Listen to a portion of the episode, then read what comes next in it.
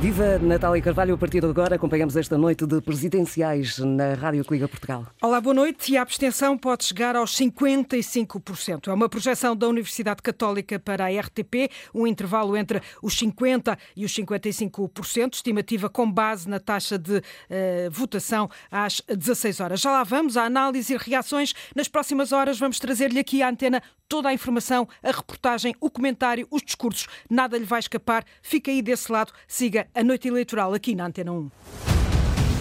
Presidenciais 2021. Antena 1. Abstenção 50 a 55% há cinco anos. Em 2016, nas últimas presidenciais, a abstenção atingiu os 51%. É a projeção da Universidade Católica para a RTP. Outras projeções na SIC eh, há essa estimativa de 56% a 60%. A TVI eh, aponta um intervalo entre os 54,5% aos 58,5%. Já lá vamos às eh, análises. Para já, uma primeira primeira ronda pelas sete sedes de candidatura. Marisa Matias foi o primeiro nome válido a surgir no boletim, votou em Coimbra e é em Coimbra que segue esta noite eleitoral. Pavilhão Centro de Portugal, é lá que está a jornalista Sandy Gageiro. A candidata já chegou, entretanto, aqui ao pavilhão Centro de Portugal, cumprimentou uh, os presentes e retirou-se, entretanto, aqui para uma sala do pavilhão. Aqui na sala, três televisões à esquerda da sala, cadeiras vazias ainda, o palco está montado em tons de roxo e o M grande vermelho que acompanhou toda esta campanha está também montado ali no palco. A primeira, a primeira reação vai ser de Tiago Rodrigues, o mandatário nacional e diretor do Teatro Nacional Dona Maria II, prevê-se que reaja daqui a uns minutos. Marcelo Rebelo de Sousa repete o cenário de há cinco anos. O hall de entrada da Faculdade de Direito da Universidade de Lisboa preparou três discursos diferentes para esta noite e já confessou uma declaração que prevê fazer antes das 10 da noite, mas ao contrário do que aconteceu há cinco anos, desta vez sem convidados nem apoiantes, na plateia só jornalistas. Ana Isabel Costa. Precisamente, e essa é a grande diferença, já que o cenário é o mesmo da noite eleitoral de há cinco anos, à frente do painel de azulejos, na entrada da Faculdade de Direito da Universidade de Lisboa, o púlpito coberto com a bandeira nacional e atrás três mastros, também com a bandeira nacional hasteada. A diferença está em que neste vasto átrio da entrada, onde se pode ouvir inclusive o eco, apenas vão estar jornalistas, quando há cinco anos estava cheio de apoiantes, alunos, professores da faculdade, eh, onde Marcelo Rebelo de Sousa estudou e onde foi professor. Ao todo foram 50 anos de vida do atual presidente que foram passados aqui. Até saber os resultados, Marcelo vai estar em casa, porque nesta campanha minimalista que escolheu também não teve sede de campanha e por isso prevê estar aqui por volta das nove da noite para fazer então um dos três discursos que preparou da vitória, de derrota ou de segunda volta. No Porto, na Foz, Tiago Maian escolheu o espaço de um restaurante para seguir os resultados desta noite. É lá que está também o repórter Luís Peixoto. Para já no quartel-general de manhã reina absoluta tranquilidade, ainda não há sinal da presença do candidato que está uh, em casa. Uh, apenas vão estar presentes aqui nesta noite eleitoral duas dezenas de uh, convidados aqui no Porto. Ainda não há previsão de quando irá Tiago Manhã Gonçalves reagir aos resultados. Vitorino Silva, também conhecido por Tino de Rãs, faz jus ao nome eh, e ficou na freguesia onde vive. Já lá vamos. Antes, eh, André Ventura, no Hotel de Lisboa, é onde está a jornalista Madalena Salema, que acompanhou toda a campanha do líder do Chega. André Ventura, que já entrou no hotel, entrou antes da hora marcada, eram 6h40 da tarde, considera ter cumprido o seu dever, prevê uma noite longa, acrescenta que só tem escrito um único discurso. André Ventura já se encontra aqui num quarto do seu quartel-general, num hotel da capital. Nesta altura já falou o seu mandatário nacional sobre a abstenção, Rui Paulo Sousa. Vamos ouvir. Quero lamentar os números da abstenção uma das maiores que tivemos até agora, mas que se compreende face à pandemia que estamos a viver, ao confinamento e a toda esta situação que já dura algum tempo. Na sala, para já, apenas eh, jornalistas, não estão apoiantes. Só depois das 10 da noite é que eh, possivelmente será aberta esta sala do hotel na capital para os apoiantes. E voltamos a Coimbra, para a sede de Marisa Matias, onde também já há uma reação, Sandy Gageiro. Sim, é Tiago Rodrigues que está a falar, mandatário nacional de Marisa Matias. Conseguíssemos que as portuguesas e os portugueses pudessem votar em segurança, viver a democracia em segurança. Esse esforço foi enorme e por esse esforço estamos todas e todos muito gratos. Muito boa noite. Tiago Rodrigues começou esta intervenção dizendo que não se previu o pior, como se estava à espera, e elogiou uh, o civismo e, uh, e, os portugueses terem uh, ido às urnas hoje. Para já foi a curta intervenção de Tiago Rodrigues mandatário nacional de Marisa Matias. Prosseguimos a ronda pelas sedes de candidatura. Vitorino Silva, conhecido por Tino de Rãs, ficou na freguesia onde vive e é lá que está o jornalista António Jorge. Vitorino Silva escolheu um uh, piso térreo de uma moradia aqui no centro da freguesia de Rãs, em Penafiel, para reunir os jornalistas esta, noite e também a família. São sobretudo esses que aqui estão. Vitorino Silva já uh, deixou uma primeira impressão relativamente à Algumas Como eh, se previa? estou muito, muito, orgulhoso, o povo saiu à rua. Eu, né, eu tenho pena de haver, de haver, aí muita gente a falar em televisão, a dizer, a lançar números à sorte, que eles não percebem nada de conhecem o que é rua, estão lá nos gabinetes de Lisboa e nas televisões a dizer que a abstenção podia ser 80%, 75%, 70%. Portanto, é um bom sinal. Porque a abstenção Algumas eh, dificuldades nesta ligação com a freguesia de Rãs, onde está o jornalista António Jorge. Vamos recuperar adiante esse contacto. João Ferreira atravessou a rua da sede do PCP também eh, para escolher um hotel onde está a jornalista que acompanhou nas duas últimas semanas a candidatura eh, de João Ferreira. Coincidência, também ela com o mesmo apelido, Carolina Ferreira general da candidatura de João Ferreira está instalado então num hotel na mesma rua da sede do PCP em Lisboa. O candidato irá dividir-se, segundo nos disseram, pela sede e pelo hotel. Aqui medidas as temperaturas medidas à entrada, todos os distanciamentos cumpridos. Na sala mais de 20 cadeiras dispostas espaçadamente para apoiantes e comitiva da candidatura que ainda não estão todas ocupadas. A esta hora estão sobretudo jornalistas e alguns elementos da equipa. Já reagiu Rui Fernandes da Comissão Política do PCP aos números da abstenção, veio uh, destacar que há elementos uh, muito dispares.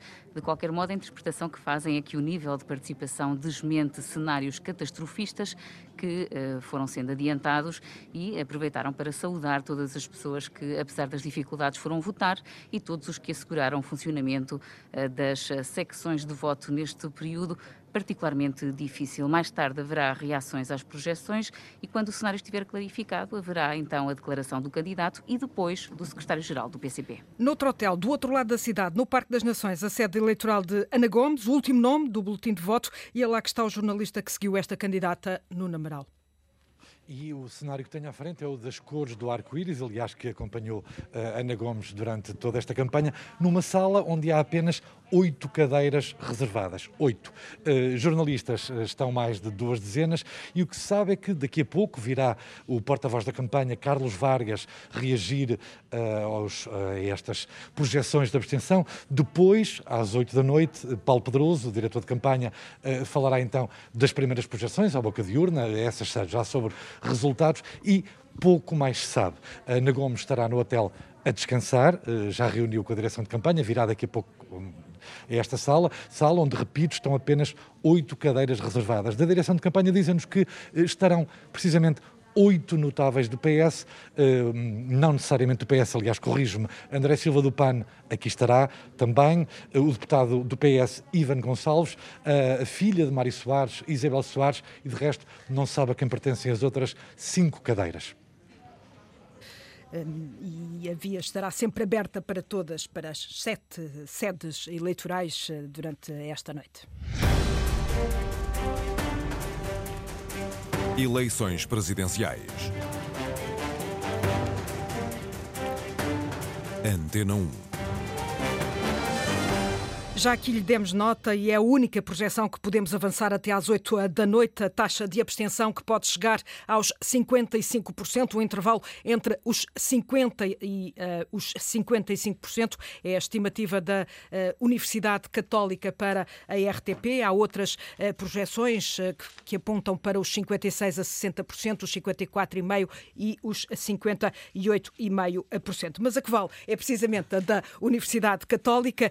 tenho Ricardo Ferreira Reis, ele é o diretor do Centro de Estudos e Sondagens de Opinião da Universidade Católica. Uh, este resultado acaba por ser simpático face um, aos receios que se formaram nos últimos dias durante a campanha eleitoral.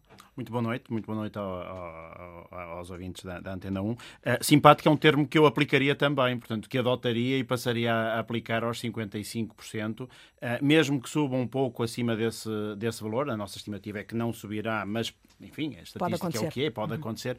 Não ultrapassará, de, sem, sem dúvida alguma, os 60%, isso parece-me incontornável.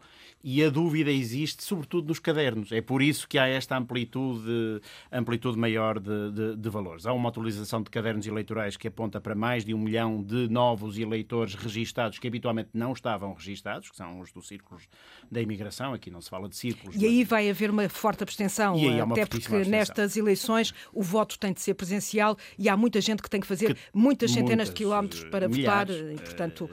Com Exatamente. esta pandemia é, terá é dificuldade, dificultado imenso essa votação. E, e, sem prejuízo e sem desprimor para, para a lei de, de, de, cidadania, nem para a naturalidade, nem para os portadores desses cartões do cidadão, esta, esta intenção de voto está registada em ter ou não ter cartão do cidadão e, portanto, isso é um ato mais burocrático do que propriamente uma intenção de cidadania que estas eleições refletem. Eu acho que o que vale a pena é, é pensarmos na participação e não na abstenção. E a participação parece-me evidente nesta altura que vai andar em valores se não uh, uh, iguais, muito superiores até àquilo que foram as eleições presidenciais, comparáveis, que são as de reeleição. Lembre-se disto. Esta Exatamente. não é uma eleição diretamente comparável. O que é uma surpresa. É uma surpresa. É e em surpresa. sua opinião, uh, porquê é que isso aconteceu? Ou seja, temia-se que a pandemia ia afastar muita gente das urnas, temia-se que a chuva, em alguns Podia, pontos do país, o tempo foi, foi, não foi convidativo. Ainda assim, houve uma maior polarização, eh, houve uma maior uh, participação. Porquê? Eh, pode ter havido aqui no debate político uma intenção de mobilização das pessoas em função dos discursos de alguns candidatos e de reação ao discurso de alguns candidatos.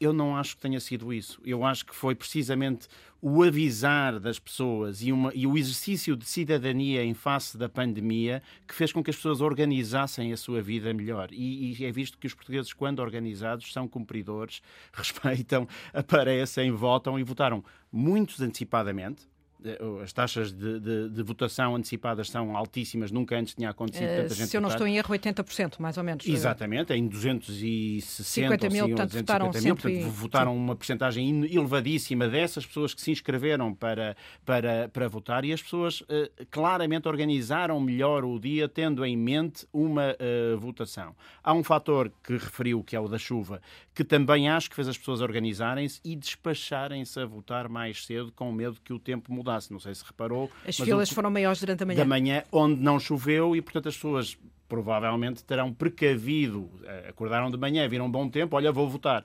Eh, e, portanto, eh, não adiaram, não, não procrastinaram a decisão de votar, peço desculpa pela palavra, mas uh, não procrastinaram uh, uh, adiando a, a, a, votação e, portanto, acabaram por ser muito mais ordenados. E a minha interpretação é que são eleitores com graus de normalidade bastante grande, portanto, não estão ali para reagir a nada, nem para. Estão por exercício de cidadania e foram votar. Ainda há pouco salientou que esta é uma recandidatura e, portanto, nesses casos, uma normalmente, ou melhor, uma reeleição, nesses casos, a taxa de participação é, por norma, inferior à, à, eleição normal, à eleição que elege pela primeira vez um presidente. Porquê que, em sua opinião, uh, uh, apesar de ser uma, uma reeleição, ainda assim uh, foi, as pessoas foram convidadas a, a, a, votar ou aceitaram uma maior participação? Te, teve a ver com essa polarização entre esquerda e direita, entre os tais discursos que, que radicalizaram um pouco a o cenário político português? Talvez, que é que... Não, não digo que não, uh, portanto, não digo que não haja um exercício de, eh, desse género, mas também acho que há uma vontade dos portugueses de participação de normalidade, de voltarem a fazer algo que faziam antes, antes da pandemia, da pandemia. Uh, de terem um, um dia a dia o mais normal possível, de sair de casa de uh, uh, atuar, de conviver, ou seja, também ninguém foi para, para, para, para ali conviver ou, ou, ou, ou, ou falar de política, não podiam, mas nem de, de futebol ou outros, outros assuntos, quer dizer, mas esta necessidade de nos sentirmos numa vida mais ou menos normal, desculpe lá estar aqui a interpretar um pouco mais, e estou-lhe a dar a minha Estamos opinião a tentar, e, não, claro. e, não, e não nada para que tenha dados fundamentados para isso, mas a sensação que tive do que fui auscultando ao longo do dia aponta muito para esta, para esta normalidade desejada da população um, e, portanto, que foi exercer o seu, o seu direito e o seu dever, um, procurando simular tempos em que as coisas estavam mais normais do que, do que este. Ricardo Ferreira Reis é o diretor do Centro de Estudos e Sondagens de Opinião da Universidade Católica e eu conto uh, tê-lo aqui ainda uh, novamente esta noite, uh, depois das oito da noite, já aí com as projeções, projeções. dos resultados. É difícil, eu sei, porque está a saltar entre vários estúdios, entre os estúdios da RTP Televisão e aqui os da Antena 1. Agradeço essa sua corrida uh, pelo edifício. Uh, tenho também uh, neste, nesta emissão Miguel Maria Pereira, é professor de Ciência Política da Universidade da Califórnia, a quem peço um primeiro olhar para esta projeção da Universidade Católica. Como é que interpreta um, estes, estes dados, esta participação com a qual não se contava? Uh, boa noite, antes de mais, uh, boa noite a todos e aos ouvintes uh, e obrigado pelo convite. Uh, penso que é, é, é, é óbvio que, que, é algo surpreendente uh, a taxa de participação, depois do que foi, foi discutido nas últimas semanas e toda a combinação de fatores que, que, que, que favoreciam um níveis recorde de abstenção.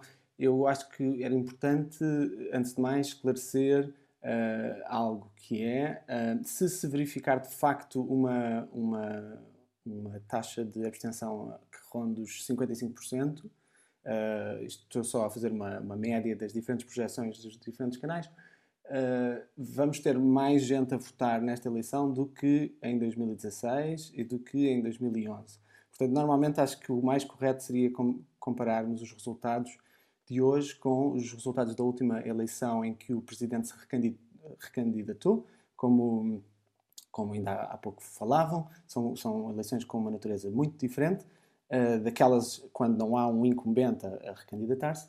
Uh, mas o que os dados parecem sugerir é que os portugueses uh, foram às urnas em, em, maior número hoje do que há, há cinco anos atrás e isso é, é, é notável. As diferenças serão pequenas, mas, uh, mas uh, eu quero só, uh, quero só enfatizar isto porque ainda no noticiário que ouvimos das 7 da tarde, o, o, comentário jornalístico normal é que a abstenção subiu ligeiramente face à, à última, à, à, última eleição. E isto, em termos percentuais, é verdade, em termos absolutos, não está correto. E acho que é importante esclarecer isso, porque, porque ajuda a, alimentar o debate e a, e a questionar. Bom, e, há, há, há mais eleitores aqui. e, nesse sentido, há, há também uh, mais votantes. Exatamente, certo, sim, sim, sim. Em uh, termos portanto, absolutos. É, em 2018, não é, houve o, o recenseamento automático dos, dos uh, eleitores que vivem no estrangeiro e é, foi uma introdução de 1,2 milhões de, de recenseados, de eleitores e, e, e é, portanto, este número junta-se ao denominador e faz com que uh, seja mais fácil ter níveis de abstenção mais altos, mas o, o, que é mais importante aqui é que torna a comparação da percentagem de abstenção deste ano com a de 2016 uh, irrelevante ou enganadora. Não é? Era só isto que eu queria já, já, já, já volto a si e também claro. uh, ao professor uh, João uh, Cancela. para já vamos recuperar um pouco a curva desta, desta da abstenção nas diferentes eleições presidenciais e esta é a décima eleição para o Presidente da República e todos se recandidataram, Ianes, Soares, Sampaio, Cavaco e agora Marcelo, e em dez eleições só houve uma que obrigou a uma segunda volta, isso foi em 1986, que opôs Mário Soares e Freitas do Meral. Até 2001, na reeleição de Jorge Sampaio, a abstenção tinha ficado sempre abaixo dos 40%. Nesse ano ultrapassou os 50% e nunca mais uh, desceu uh, dessa uh, fasquia. E a análise da participação dos cidadãos nas presidenciais mostra precisamente dois dados claros. A abstenção é particularmente alta quando há uma recandidatura do presidente em funções e a participação eleitoral tem baixado ao longo da democracia portuguesa. João Trugal. Longe vão os tempos do fulgor eleitoral e da participação massiva de portugueses nas presidenciais. Nas primeiras três eleições após a Revolução de Abril, incluindo as duas voltas de 1986, a abstenção esteve sempre abaixo dos 25%. Ora, a partir de 91, quando Mário Soares foi eleito para um segundo mandato, a abstenção subiu do patamar dos 30% para nunca mais baixar dessa fasquia. Valores que são particularmente elevados quando se trata de uma recandidatura do presidente, com uma única exceção bem longínqua. Em 1980, Ramalhianos foi reeleito com maior participação, mas com um cenário muito particular. Essa eleição seria em teoria e foi mesmo na prática bem mais equilibrada do que a anterior e uma disputa mais renhida é sempre um contributo para uma menor abstenção. De resto, todas as reeleições tiveram idas às urnas bastante menos participadas. Vejamos os dois antecessores de Marcelo Rebelo de Sousa no cargo de presidente. No caso de Jorge Sampaio, a abstenção subiu de 34% em 1996 para 49% em 2001 e nas vitórias de Cavaco Silva passou de 39% para 54%, ou seja, em qualquer dos casos, mais 15 pontos percentuais de abstenção do primeiro triunfo para o segundo. No caso de Marcelo Rebelo de Sousa, o ponto de partida é ainda muito mais elevado, isto porque em 2016 mais de metade dos eleitores não foram votar, ou seja, a abstenção foi logo superior a 50%. E na eleição de hoje, com Marcelo novamente a votos, juntam-se à tendência histórica as contingências evidentes à participação neste ato eleitoral. São, claro, os impactos da pandemia, desde logo com dezenas de milhares de pessoas confinadas desde esta última semana e, portanto, impedidas de votar. A curva da abstenção na análise aqui, um, ou melhor, no quadro comparativo aqui uh, que o jornalista João Trugal trouxe. Vamos olhar uh, para o dia de hoje e para a participação um pouco por vários hum, locais. Um, vamos olhar lá para fora, por exemplo, uma maior participação eleitoral em consulados de três países estrangeiros, onde estão portugueses, com quem falou precisamente o jornalista João Trugal. Na Alemanha, Humberto Alfredo Stoffel, ele é um eleitor que fez mais de 600 quilómetros para votar em Berlim e fala numa grande adesão de jovens e num processo muito bem organizado. Fiquei bastante admirado, primeiro pela forma profissional como a mesa de votos estava apetrechada com uh, desinfetante. Uh, as pessoas mantinham distanciamento físico. A organização em si estava bastante boa. Havia fila, de pessoas para votarem e, por acaso, uma coisa que achei que foi bem pensada, não havia cruzamento de pessoas, portanto havia, por assim dizer, um círculo fechado. Hum, e, e, pela experiência que teve em, em, eleições passadas, notou uma adesão forte nesta, nestas presenciais? As informações que tenho, do que eu pude ver em Berlim, como uh, dos colegas uh, das outras regiões consulares, há mais gente a votar desta vez. Uh, aquilo que eu agora, até agora me pude perceber uh, a procura uh, em Berlim foi maior que há cinco anos, assim como uh, tanto em Hamburgo como em Düsseldorf. O que é que pode justificar esse aumento de, de adesão a, a, estas eleições presidenciais? Há aqui talvez dois, dois pontos. Como sabe, o, há mais gente recenseada aqui na Alemanha, portanto, automaticamente presume-se que pelo facto de haver mais gente residenciada, também mais gente vai votar. Depois, Berlim tem muita gente nova. Uh, no momento em que eu lá estive, uh, vou-lhe dizer, o escalão etário que lá estava deviam ser jovens entre meados de 20 e princípios de 30. E, portanto, eu presumo que essa camada mais jovem da população aqui em Berlim tenha uh, consciência de, do valor que é o ir votar e pronto, talvez por isso eles tenham aparecido em maior número. Já no Luxemburgo, um país que tem nesta altura menos restrições por causa da pandemia, podemos estar perante um recorde absoluto de participação e é o que diz Rogério Oliveira, membro de uma uh, mesa de voto. Para já tenho a dizer que correu muito bem, uma organização espetacular aqui no Consulado Geral de Portugal no Luxemburgo. Aliás, temos comentários muito favoráveis a essa situação. Entretanto, bate-se um recorde que nunca tinha acontecido, Estamos em mais de 1.600 pessoas, o que nunca aconteceu no Luxemburgo. Recorde Mas, numas presidenciais ou numa eleição qualquer portuguesa? Um, um recorde qualquer portuguesa. Ao que me parece, vou ter recorde todos, todos os tempos. Penso que depois que, de facto, uh, os imigrantes, digamos assim, ficaram recenseados praticamente automaticamente, deu origem também a um aumento significativo na votação, porque antigamente éramos 1.700 inscritos aqui, atualmente somos 40 e tal. Portanto, digamos que também isso ajudou em que nós, imigrantes, pudéssemos votar mais, com mais facilidade, né? E mais, e mais grande número. Ou seja, significa que a, a pandemia não, não, não criou grandes contingências não, à votação? Não, porque nós aqui não temos, não temos essa proibição de sair, não é? Felizmente temos que ter atenção, como o Luxemburgo felizmente baixou muito os números de, de infecções, de mortes, não, pronto, é uma coisa quase inexistente. Eh, digamos que o governo liberalizou muito isso e estamos à vontade, claro, com as precauções devidas, com as distâncias previstas, aqui não posso falar também. Está tudo a correr muito bem, tudo a correr muito bem. Também nos Estados Unidos, em Newark, a pandemia não foi um entrave, é uma grande participação eleitoral. É esse o testemunho do chefe de redação do jornal luso-americano, Luís Pires. Posso dizer que a afluência às urnas foi enorme.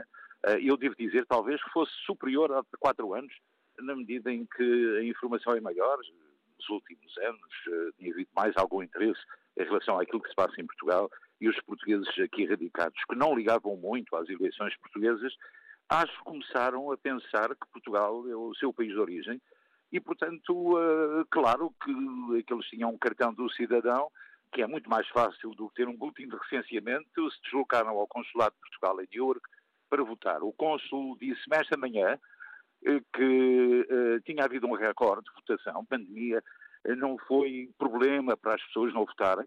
Quem teve a oportunidade foi ao Consulado de Portugal e fala-se em Portugal, sobretudo na pandemia, mas também se fala nas eleições, sobretudo com a informação que temos de Portugal das televisões, as pessoas viram os debates. Segundo que posso concluir das suas palavras, apesar de, dos problemas da pandemia, houve outros aspectos que facilitaram a ida às urnas e que também contribuíram para essa maior adesão. Sim, a pandemia não foi motivo para as pessoas não irem às urnas, na medida em que nós por aqui temos as precauções habituais do distanciamento, das máscaras, temos perfeita consciência do perigo que são, que é este vírus, uh, mas as pessoas, uh, segundo o que eu vi ontem e hoje no Consulado de Portugal, o distanciamento era de mais de dois metros, uh, máscaras, havia de facto alguma preocupação, sobretudo nessas regras que foram impostas, mas não houve de facto grande preocupação em deixar de ir votar só por causa do problema da, da pandemia. Aqui não votamos. Eleições presidenciais. Antena 1. A noite eleitoral coincide com o tudo ou nada para a seleção portuguesa de handball no Mundial do Egito. Se esta noite a seleção ultrapassar a França, poderá alcançar os quartos de final. Nuno Perlouro é o enviado especial da Antena 1. Nuno, como é que está o espírito da equipa portuguesa para este jogo decisivo? Para já está muito bem a equipa nacional, já se joga há seis minutos da primeira parte, empate a três entre Portugal e França, mas a seleção nacional está a defender muito bem e a explorar o contra-ataque e tem liderado praticamente sempre o resultado. É, como disseste muito bem, Natália, um jogo decisivo para a seleção nacional, só a vitória interessa a Portugal para rumar aos quartos de final do Mundial de Handball. Sete inicial dos Heróis do Mar, Quintana na baliza, Pedro Portela e Diogo Branquinho pontas, Gilberto Duarte e Fábio Magalhães laterais laterais, Rui Silva central e ainda Alexis Borges, o pivô. Estamos nesta altura então com 7 minutos eh, da primeira parte. Marca agora a França vence sem os franceses por 4-3. Vamos seguir eh, toda essa eh, partida Portugal-França handball mundial em que a seleção portuguesa procura chegar aos eh, quartos de final. No, e retomando a noite eleitoral, no Conselho de Coimbra, 145 mesas de voto nas 18 freguesias e uniões de freguesia. Apesar das filas, as eleições decorreram sem problemas. O Horácio Antunes esteve em diferentes locais e com mais afluência na mesa de Santo António dos Olivais e também de São Martinho do Bispo. tarde. Adelino, mesa 1. Antônio Miguel, da mesa número 2. Portanto, é naquela porta? Com a ajuda de muitos voluntários, tudo foi mais fácil. Rodrigo Melícias votou no pavilhão Dr. Mário Mexia, onde estavam instaladas 16 mesas de voto. Super seguro, as pessoas estavam aí, os voluntários foram super acessíveis, ficou tudo bem. Demorou muito tempo na fila? Não, nem 5 minutos. E foi na freguesia com mais eleitores no Conselho de Coimbra, Santo António dos Olivais, 35 mil. A fila era longa, era preciso manter o distanciamento. Maria Oliveira esperou 40 minutos de chapéu aberto para votar. Ficaria mais tempo. Acho que é um direito que ninguém deve deixar de o exercer. Há 47 anos as pessoas até descalças e com fome, se pudessem, vinham. Não é a chuva que assusta os portugueses. Lá dentro vai sentir segurança? Muita. Deposito confiança nas medidas. Francisca Ribeiro nem sentiu o tempo a passar. A fila parecia muito grande, mas andámos rápido. Acho que está bem organizado. Ao lado, na Escola Secundária de Avelar Brotero, da mesa 1 à 19, Cláudia Domingos e Alcides Fonseca elogiaram a organização. 20 minutos por aí. Estava bem organizado, tudo com álcool gel, com as máscaras, impecável.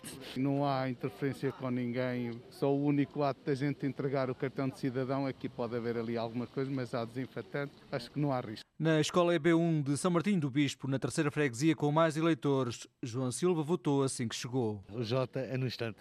Eu acho que ali deveriam multiplicar as mesas. Há muitos Antónios, por exemplo. Já a Ana Saraiva teve mais tempo à espera. 42 minutos. É o problema das Anas. Realmente os acham quem sofrem mais. Lá dentro? Lá dentro estava tudo, tudo ótimo. Com bom tempo de manhã e chuva à tarde, com filas e sem filas, de máscara e caneta na mão, os que disseram sim às eleições presidenciais mostraram estar seguros e satisfeitos com o ato eleitoral. No Grande Porto, muita chuva, mas também tudo correu bem, Cláudia Costa. Depois de uma manhã de sol, a tarde trouxe chuva no Grande Porto, mas quem estava determinado em votar não deixou de o fazer. Só se eu estivesse isolado, por, por ter ouvidos, como é lógico. De contrário, eu viria sempre. Nem que estivesse a chover a cântaros. É uma obrigação cívica que tem que haver realmente colaboração de toda a gente, porque não é o Estado em si que se movimenta, ele está lá porque alguém o põe. Por isso, é isso que é a nossa obrigação de estar presente em todas as votações eleitorais que se realizem no país. Nas escolas EB23 de Gueifães, na Maia e de Lavra, em Matosinhos, bastante afluência de pessoas. Houve filas para algumas secções, mas a fluírem muito bem. Noutros casos, a entrada era quase direta. Olha, foi à primeira. Tem graça que só tinha uma pessoa à minha frente. Correu bem, então? Bem, impecável. Enquanto a minha esposa tem ali uma fila terrível, que já está ali quase à meia hora para votar. Portanto, depende das secções de voto, não é? Ah, exato. Costuma-se dizer, porque ela é o sistema Marias, há muitas Marias na Terra e é o que lhe aconteceu. Foi até muito rápido, estava tudo muito bem organizado e, e havia muita, muito cuidado em não haver cruzamento de pessoas. Os elogios ao cumprimento das regras sanitárias foram unânimes, o que facilitou o trabalho dos funcionários. Dentro do possível está a correr tudo bem. E tudo a higienizar as mãos e tudo ok. E dar os intervalos de segurança que é o mais importante. Civismo na hora de votar. E em Cascais está Marcelo Rebelo de Sousa, o candidato, eh, candidato presidente vai eh, seguir esta noite eleitoral em casa, eh, vai seguir a noite a partir de casa. À entrada de casa, a Comunicação Social conseguiu falar com o candidato que já se pronunciou sobre estes, estas projeções sobre a abstenção. Como sabem, a abstenção tem uma componente muito importante que é a dos nossos compatriotas residentes no estrangeiro em que de, aumentou o número de inscritos vale de, de 300 mil para um milhão e meio. E não na abstenção. Infelizmente, já se viu na última eleição há uma abstenção muito elevada. Portanto, é preciso fazer a conta com isso, que foi a abstenção cá e a abstenção lá fora, para comparar cá com a abstenção em eleições anteriores. Se o valor rondar os 50%, acha que os portugueses responderam ao seu apelo? Cá dentro. Cá dentro, sim. Sim, até, até um bocadinho acima disso, eu acho que sim. Quer dizer, se quebrar o ciclo do aumento da abstenção, uh, havia um ciclo nas reeleições. Sempre uma abstenção muito mais elevada do que nas eleições. Se for possível quebrar isso por comparação às últimas reeleições, era bom, sobretudo em pandemia. E volto ao comentário. Mantenho em linha Miguel Maria Pereira e o professor João Cancela, por quem começo, investigador eh, do IPRI. João Cancela, eh, olhando para estas eh, projeções da abstenção para esta noite, como é que vê este aumento da participação, no fundo, quebrando-se o que vinha a acontecer nas últimas eleições de crescente abstenção? Boa noite, Natália, e boa noite a todos os ouvintes. Eh, muito obrigado pelo convite para, para estar aqui convosco hoje. Eu vejo com. tenho que confessar que vejo com surpresa e, e com, com, com algum agrado também, ou com bastante agrado, face àquilo que foram algumas previsões que, enfim, que, que foram, foram feitas e que eu, eu contribuí para elas, portanto, uh, devo dizer que estou, que estou bastante satisfeito por não, não ter tido razão, porque de facto aquilo que se antevia era um, um crescimento da abstenção, não apenas devido à componente técnica que o, que o Miguel já enfatizou e, e bem, que tem, que tem a ver com a, a reforma dos cadernos eleitorais que, leva, que levou a que um, um, grande número de portugueses residentes no estrangeiro fossem incluídos nos, nos números. Isso, eh, ao mudarmos esse denominador, evidentemente, eh, tornamos mais fácil que, que a abstenção cresça, mas pela circunstância concreta da pandemia que estamos, que, estamos a viver e que é o, enfim, é o, é o assunto incontornável, mas que pode ter, eh, e agora são, é algo que teremos que estudar mais tarde, eh, como é que isso terá acontecido, mas pode ter sido algo que acabou por exercer um certo efeito de mobilização na medida em que uh, pode ter contribuído para conferir algum sentido de urgência também às, às, às, próprias eleições e à possibilidade de participar e vamos ter que vamos ter que perceber que mecanismos foram foram estes que levaram a que isto acontecesse mas eu uh, em relação a à, ao sentimento que isto me desperta é de, é de bastante agrado e de, e de satisfação. Enfim, não, não podemos ficar uh, eufóricos porque os níveis continuam a ser altos, os níveis de, de, abstenção, mas é preciso também ter em consideração que houve muita gente que não pôde votar por estar em isolamento ou por, ou por estar, uh, enfim, por, por, risco de contagiar os outros e, nesse sentido, atendendo a todas essas condicionantes, eh, são, são valores realmente que são. Mas são... Esta, esta surpresa de que fala, a expressão uhum. também é sua, eh, em sua opinião, eh, ocorre por quê? Ou seja, teve a ver com o discurso, com a polarização, com o facto de a pandemia ter tido um efeito contrário àquilo que se receava, ou seja, pelo facto de vivermos em pandemia, ehm, no fundo, os eleitores quererem uma certa normalidade e, portanto, quererem votar, como dizia há pouco Ricardo Ferreira Reis. Um, o que é que, em sua opinião, pode ter convidado a uma maior participação? Bom, nesta, nesta fase, como, como é evidente, não, não, temos dados e há sempre uma coisa que é preciso acentuar, que é cada, cada, cada eleitor é uma, é uma pessoa, cada pessoa tem os seus motivos para votar ou deixar de votar, portanto podemos pensar em, em padrões, em hipóteses que podem ter uh, mais capacidade explicativa ou, ou, mais adesão à realidade, uh, mas se eu, se eu tivesse que esboçar algumas hipóteses que gostaria de testar com, com dados e de, e de, procurar validar. Eu gostaria, sem dúvida, de perceber em que medida é que, por um lado, o facto de, de a pandemia impedir uh, alguns portugueses de votar terá contribuído para que uh, aqueles que podiam votar valorizassem mais esse direito. Portanto, subitamente é algo que uh, não podemos dar já por adquirido e temos que temos que exercer quando quando é nossa quando estamos com essa quando temos essa capacidade. Portanto, essa essa é uma possibilidade. Uh, há outra possibilidade que também uh, que, que, foi, que foi em linha com aquela que citou, que foi, que, tinha, que foi avançada pelo, pelo, pelo diretor técnico do, do CESOP, da Universidade Católica, e que tem a ver com a possibilidade disto ser um certo. Um, uma forma de regressar à normalidade, por assim dizer, ao mundo pré-pandemia, em que tínhamos eleições e em que, em que, as pessoas saíam de casa para fazer alguma coisa. E eu também não descarto essa hipótese, acho que, acho que é, de um ponto de vista, se quiser, da, da psicologia da, da, das pessoas faz, parece-me parece fazer sentido. A hipótese da, do, do discurso ou das, da campanha mais polarizada ou menos polarizada, eu, eu, eu, devo admitir que ela pode ter, pode ter de facto aqui algum. Uh, uh, talvez mais, uh, mais peso do que, do que nós tínhamos estar a pensar até agora, porque habitualmente nós pensamos nas eleições para um segundo mandato como sendo eleições pouco competitivas e eleições que à partida já têm o desfecho não assegurado, mas enfim, com um desfecho bastante previsível.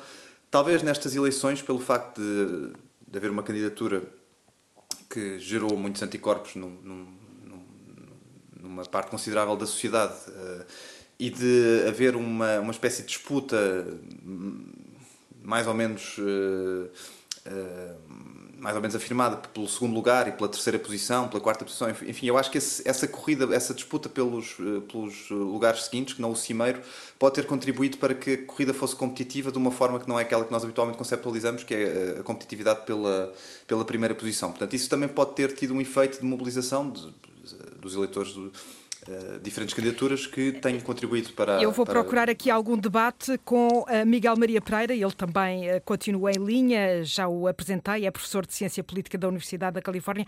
Com, com, concorda com João Cancela? Sim, sim, acho que. então já não há bom, debate. Ah, não, não, eu posso, eu posso encontrar algo. Bom, especulações alternativas para o, para o que está a acontecer. Eh, primeiro, começava por, por uh, reforçar o que o, o que o João já disse sobre uh, tudo isto. É inteiramente especulativo, é, é, divertido, mas temos que ser muito cautelosos com o que dizemos. Uh, agora, concordo com as, com as, lá, as hipóteses levantadas pelo João. Estava a pensar que pode haver uma combinação de outras coisas, que é. Um, 2016 já não foi, foi uma eleição menos competitiva, portanto, a primeira eleição de Marcelo Rebelo de Sousa foi uma eleição menos competitiva do que quase todas as outras primeiras eleições antes e, portanto, levou a um grande aumento uh, de abstenção que não se tinha visto anteriormente, uh, quando comparado com as outras eleições sem incumbente.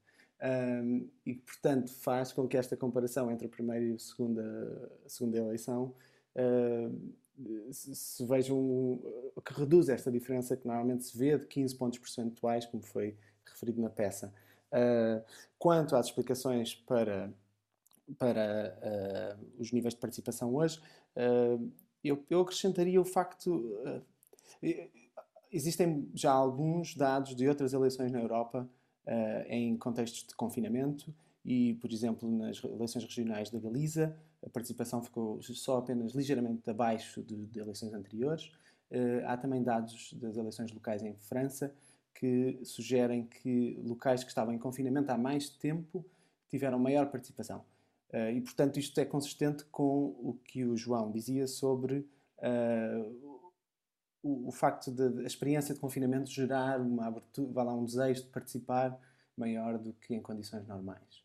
Para mim é, é, é surpreendente porque sugere, ah, sugere algo interessante sobre psicologia e sobre o comportamento das pessoas, que é o, o, vai lá, o risco, ainda que muito hipotético e baixo, de, de, de contrair o vírus ao sairmos de casa, parece ser um desincentivo menor do que a possibilidade de, de, ir à praia ou a possibilidade de tirar um fim de semana de férias com a família e, e aí, uh, portanto, não ir, não participar uh, numa eleição porque, porque temos outras coisas para fazer. Uh, Mas de alguma forma isto também não, não, não significa que uh, os portugueses, o facto de uh, estarem mais confinados, no fundo acabam por ficar mais atentos e mais predispostos a seguirem a atualidade política e, nesse sentido, a sentirem uma maior necessidade de participação? É verdade, é verdade. Isso eu penso que também se combina com, com o que o João referiu sobre a o candidato uh, da extrema-direita que está a concorrer e que polarizou o debate. André eh, Ventura, uh, ele tem André nome. Ventura, exato. Uh, e, portanto, mais gente em casa, mais gente a ver conteúdos de campanha e que foram muito centrados à volta dos debates, que, a meu ver, até foram mais informativos do que normalmente os eventos de campanha são, porque exigiram que os, que os candidatos defendessem as suas posições. Uh, e, e, isso foi assim uma externalidade interessante desta campanha em contexto muito específico. Um, portanto, eu penso que essa combinação dessas coisas todas pode, pode explicar isto. Uh, também se fala do tempo, não é? Há dias de chuva, as pessoas votam menos e hoje, se calhar, choveu menos do que esperávamos. Os estudos que conheço sobre o efeito do tempo, portanto, olhando assim em precisão para quando choveu, a que horas, num, num determinado, uh, numa determinada mesa de voto, por exemplo, nos Estados Unidos, os efeitos eh, em termos de participação são na ordem das, das décimas, portanto, eh, menos de 1% de, quando chove muito ou chove pouco. Portanto, é possível que isso tenha o seu impacto, mas é, é residual.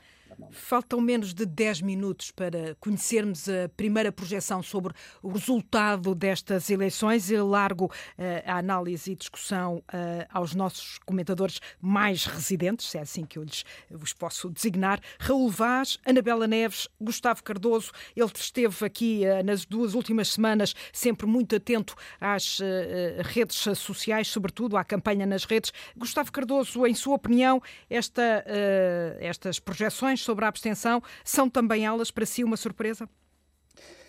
Eu creio que a partir do momento em que Marcelo Rebelo de Sousa dramatizou as eleições, dizendo que podia haver uma segunda volta, eu passei a achar que não seria uma surpresa, efetivamente, se tivéssemos uma votação mais próxima daquela que os valores das sondagens nos estão a dar hoje.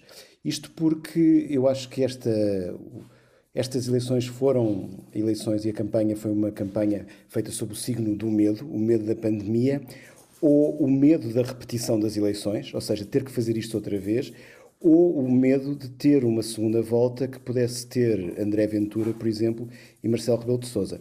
Eu acho que a partir do momento em que o atual presidente veio colocar a questão de talvez possamos ter efetivamente uma segunda volta se os valores forem muito baixos, isso catalisou a participação por parte do seu próprio eleitorado.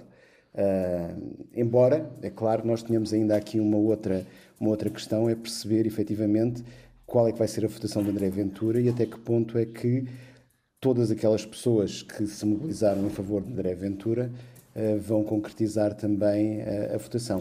Eu mas ao mesmo tempo também não terá, uh, Gustavo Cardoso, peço desculpa por ter interrompido, mas não, há, não, não terá havido também um movimento contrário, ou seja, a esquerda temendo uh, uma uh, direita em ascensão também tenha ido às urnas para evitar Sim. exatamente, ou seja, a disputa pelo é segundo medo. lugar não terá aqui provocado uma maior participação?